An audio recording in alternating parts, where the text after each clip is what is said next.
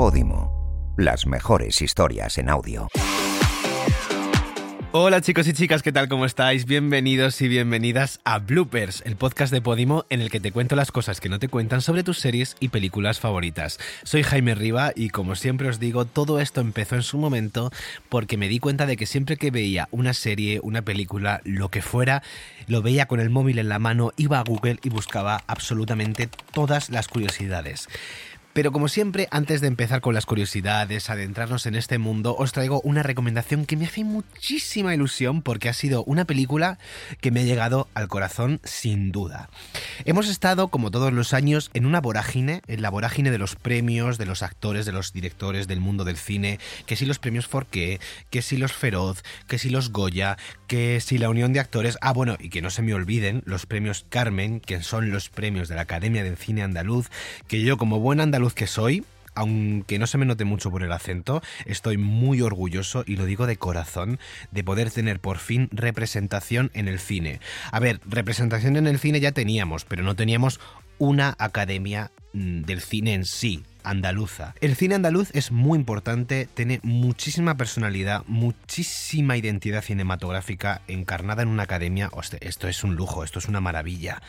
Para que os hagáis una idea, este año el 20% de las nominaciones en los Goya eran de carácter andaluz y eso es muchísimo. ¡Ole Andalucía! Pero bueno, como os he ido contando, mm, nos hemos encontrado este año en una vorágine de premios y si bien es cierto que hay un dicho que dice mejor calidad que cantidad, en este caso no ha estado muy acertado porque este año hemos tenido las dos cosas, muchísima cantidad y muchísima calidad en los proyectos. Hemos tenido películas como Asbestas, Modelo 77, La Maternal, una lista infinita, pero si me tengo que quedar alguna, aunque recomiendo todas estas, es Cinco Lobitos de la directora Alauda Ruiz. Cinco Lobitos es un viaje precioso que cuenta la historia de una madre primeriza interpretada por Laia Costa y cómo esta chica se refugia en su propia familia y tiene que regresar a la casa donde vivió en su infancia y adolescencia para darse cuenta de que no solamente es madre primeriza, sino que también sigue siendo hija. Es un viaje precioso sobre la maternidad y se ha dicho mucho que no digamos esto de que es un viaje sobre la maternidad, pero es que la película trata sobre la maternidad y no hay nada de malo en ello. Yo entiendo que hay un temor bastante justificado por otra parte de que la gente no vea la película o no le llegue el mensaje porque hay ciertos sectores de la sociedad que es como que si ven una película sobre la maternidad automáticamente piensan que es una película para mujeres. Pero es que la película también habla sobre la maternidad, sobre la familia, sobre la herencia de los padres a hijos y todo se desarrolla de una forma exquisita en unos personajes que no pueden ser más del día a día, personajes con lo que empatizas, que no son moralmente ni buenos ni malos y que puedes mm, poner en duda sus comportamientos, pero comportamientos que nosotros también tenemos. Y de hecho me encanta de Cinco Lobitos esta idea como de que cuando los hijos nacemos, de alguna manera eliminamos toda la identidad de los padres y ni siquiera nos preguntamos cuál ha sido su vida pasada. Hay algo como de que de repente simplemente son la figura del padre y la madre, nosotros como hijos entendemos que ellos lo saben todo y tenemos que crecer con ellos para darnos cuenta que efectivamente no es así. De Cinco Lobitos solamente me queda decir que cuando terminó la película me dejó una sensación de vacío, eh, es como si de repente me hubiese atravesado, me puse nervioso, no sabía qué hacer, evidentemente me había transformado y modificado y por eso es la recomendación de la semana.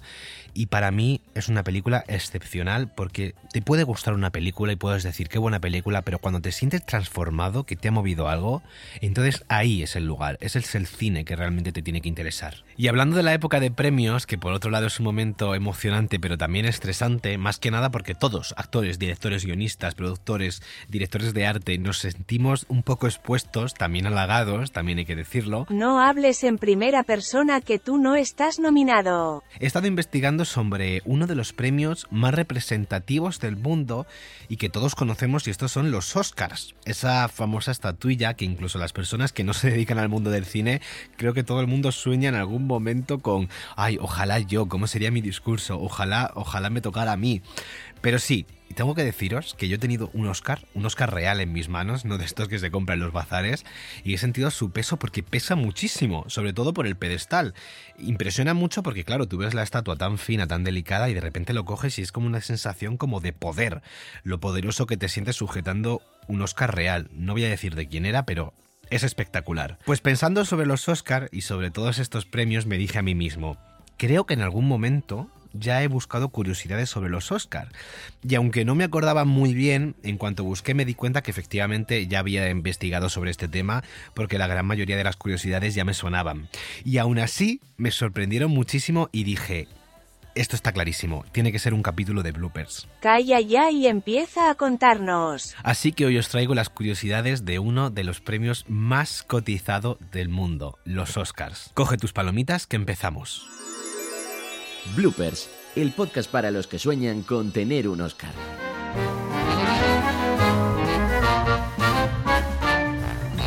Y es que los Oscars, como os podéis imaginar, han cambiado muchísimo a lo largo de los tiempos. Estos premios tienen aproximadamente unos 100 años. No llegan todavía, pero no les queda mucho, creo que unas 6, ceremonias aproximadamente. Y es que los primeros Oscars se celebraron en 1929 y como os digo, fue completamente diferente. Primero porque la industria del cine en ese momento no tenía el peso que tiene ahora, lógicamente. Estaban todavía investigando cómo, cómo trabajar este lenguaje. Y mucho menos tenía este glamour que tiene ahora también. Ahora mismo los Oscars se han convertido en una celebración internacional del cine, del buen cine, pero también es un escaparate, aunque bueno, también se ha luchado un poco contra esto, o por lo menos para que no tenga tanta importancia como el cine, pero sí, es un escaparate donde actores, actrices y demás trabajadores del mundo del cine pues muestran marcas, ropa, vestidos, joyas, etc. Pero la primera gala de los Oscars no fue ni de lejos tan colorida como lo son ahora debido a que efectivamente en 1929 se retransmitió en blanco y negro. Además, simbólicamente se considera la gala más silenciosa de los Oscar debido a que efectivamente todas sus películas y las películas nominadas eran de cine mudo. Los asistentes cenaron en grandes mesas redondas mientras cenaban y no fue tan interesante porque ese año ya se sabían los ganadores desde tres meses antes. En la gala siguiente, en la de 1930, la Academia decidió mantener el secreto para hacerlo más emocionante, pero los periódicos ya lo sabían desde el día antes a las 11 de la noche para poder ponerlo en las portadas al día siguiente, etc. Poco a poco y casi 100 años después, los Oscars se han ido convirtiendo en lo que conocemos como, como los Oscars hoy en día. Teniendo en cuenta que han pasado casi 100 años y que hay múltiples categorías, aunque por otro lado estas categorías han ido como integrando poco a poco también porque la industria del cine ha cambiado muchísimo, imaginaos la cantidad de premios Oscars que se han repartido y la cantidad de estatuas que hay por ahí, por el mundo, ¿no? Pues por esto mismo la academia decidió incluir una cláusula que es extremadamente curiosa y que me encanta y que contrasta mucho con toda esta idea como del glamour de los Oscar. He estado buscando y parece que es real, pero cuando tú ganas un Oscar, Está completamente prohibido venderlo, sobre todo para evitar la especulación y que se convierta en un objeto de coleccionista una vez los premiados pues fallezcan o ya no les interesen. Así que la persona que hereda el Oscar o la persona que lo gana está obligado o obligada a que si quiere deshacerse de él, tiene que vendérselo a la academia por el valor de un dólar.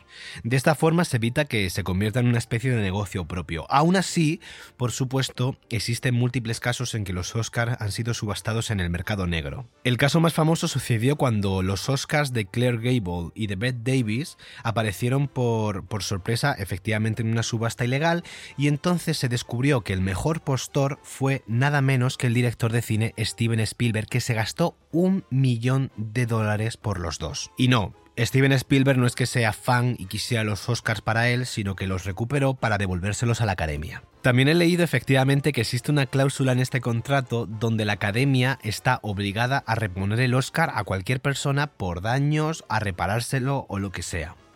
De hecho, no me acuerdo exactamente, he estado buscando, pero no lo he encontrado. Hubo una actriz que decía que había cambiado el Oscar ya un par de veces porque sus hijos jugaban con él y lo habían roto. Que se le estaba cayendo el baño de oro o yo qué sé. En el año 2000 cundió el pánico semanas antes de empezar los Oscar porque las 55 estatuas desaparecieron en un puerto cercano a Los Ángeles. Evidentemente las 55 estatuas que habían sido robadas, a la academia no le daba tiempo como a reponerlas o fabricarlas de nuevo y entonces ofreció 50 mil dólares a cualquier persona que pudiera dar algún tipo de información. La policía enseguida se puso a investigarlo y detuvo a dos personas que parecían sospechosas del robo, pero cuando miraron en sus pertenencias en sus casas no aparecieron las estatuas al final aparecieron 52 de las 55 en un vertedero cercano a Los Ángeles. Resulta que los culpables al descubrir que las estatuas no tenían ningún tipo de valor, simplemente sentimental, al ser uno de los premios más importantes del mundo, decidieron deshacerse de ellas. Y yo pensaba que el diseño de los Oscar eh, había sido siempre el mismo y efectivamente lo es, pero no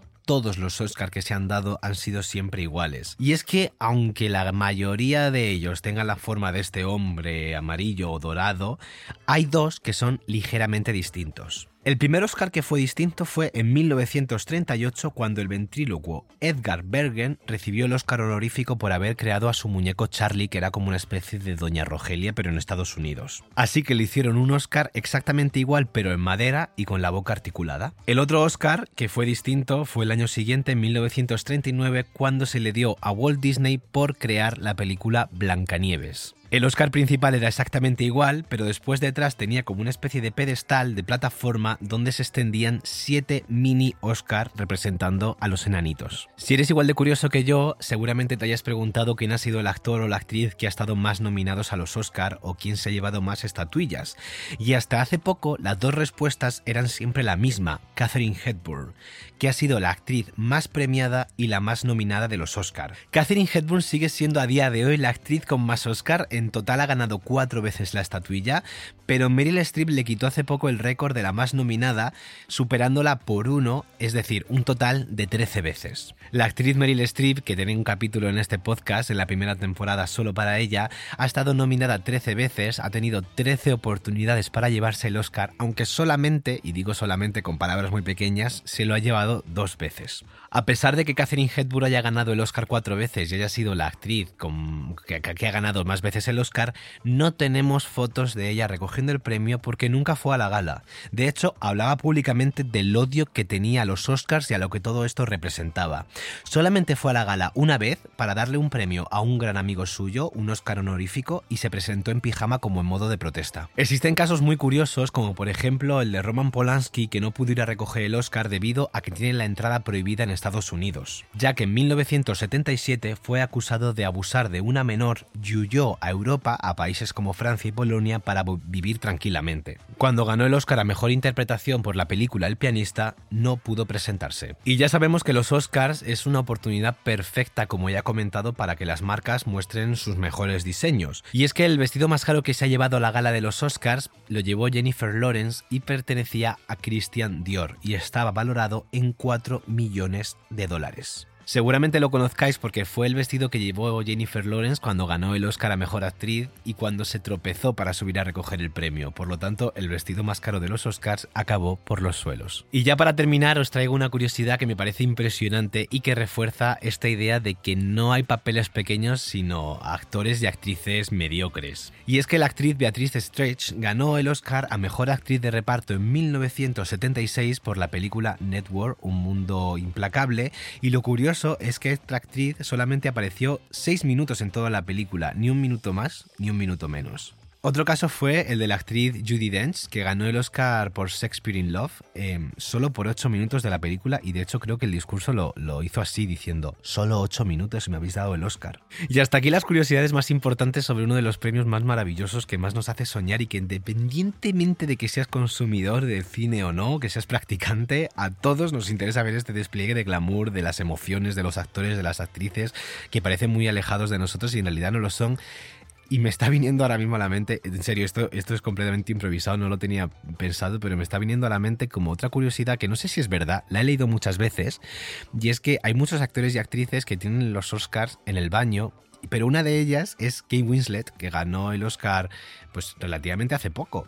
Y ella decía que lo tenía en el baño porque le gusta que cuando la gente va al baño pues a mear o a lo que sea, le gusta que lo cojan y que tengan como su momento de intimidad. Y que de hecho muchas veces dicen que sus invitados lo cogen a escondidas y que hace como pequeños discursos y todo como para sentirse que pueden ganar un Oscar en alguna vez. Antes de irnos, me gustaría hacer una reflexión frente a toda esta idealización de los premios, en este caso una reflexión muy corta, y es que en principio me estoy dirigiendo a los actores y a las actrices, directores, etcétera, que nos dedicamos al mundo de la interpretación, pero también a todas aquellas personas que lo veis desde fuera, porque yo entiendo que es un mundo bastante idealizado. Y es que los premios siempre han formado parte de la vida de los trabajadores del mundo del cine, y en muchos casos, como digo, se ha llegado como a endiosar el concepto, como si la mayoría de actores y directores, etcétera, persiguiéramos esto y nada más. Hace poco vi una entrevista del actor Cara Lejalde que, que, le preguntaban básicamente que como había hecho tantas películas y películas tan buenas este último año, que si él se enfocaba para ganar premios. Y él se quedó muy serio y él dijo, le dijo a la periodista, ¿tú haces esta entrevista pensando que vas a ganar un premio? Yo tampoco, yo hago una película porque me gusta la película, porque quiero retarme por diversas cuestiones y no pienso en ganar el, el Goya o, cualquier otro premio. Y a mí esto me pareció verdaderamente interesante. Me parece una reflexión ya no solamente interesante, sino primordial. Me parece como que hay que romper esta idea de la idealización del mundo del cine, porque de alguna manera todo el mundo piensa que la cumbre, que el éxito es llegar pues a ganar un premio en España, por ejemplo, el Goya. Deciros que el éxito simplemente está en el proceso. Lo dejo ahí. Nos vemos la próxima semana. Espero hacerlo mejor. Soy Jaime Riva y esto es Bloopers.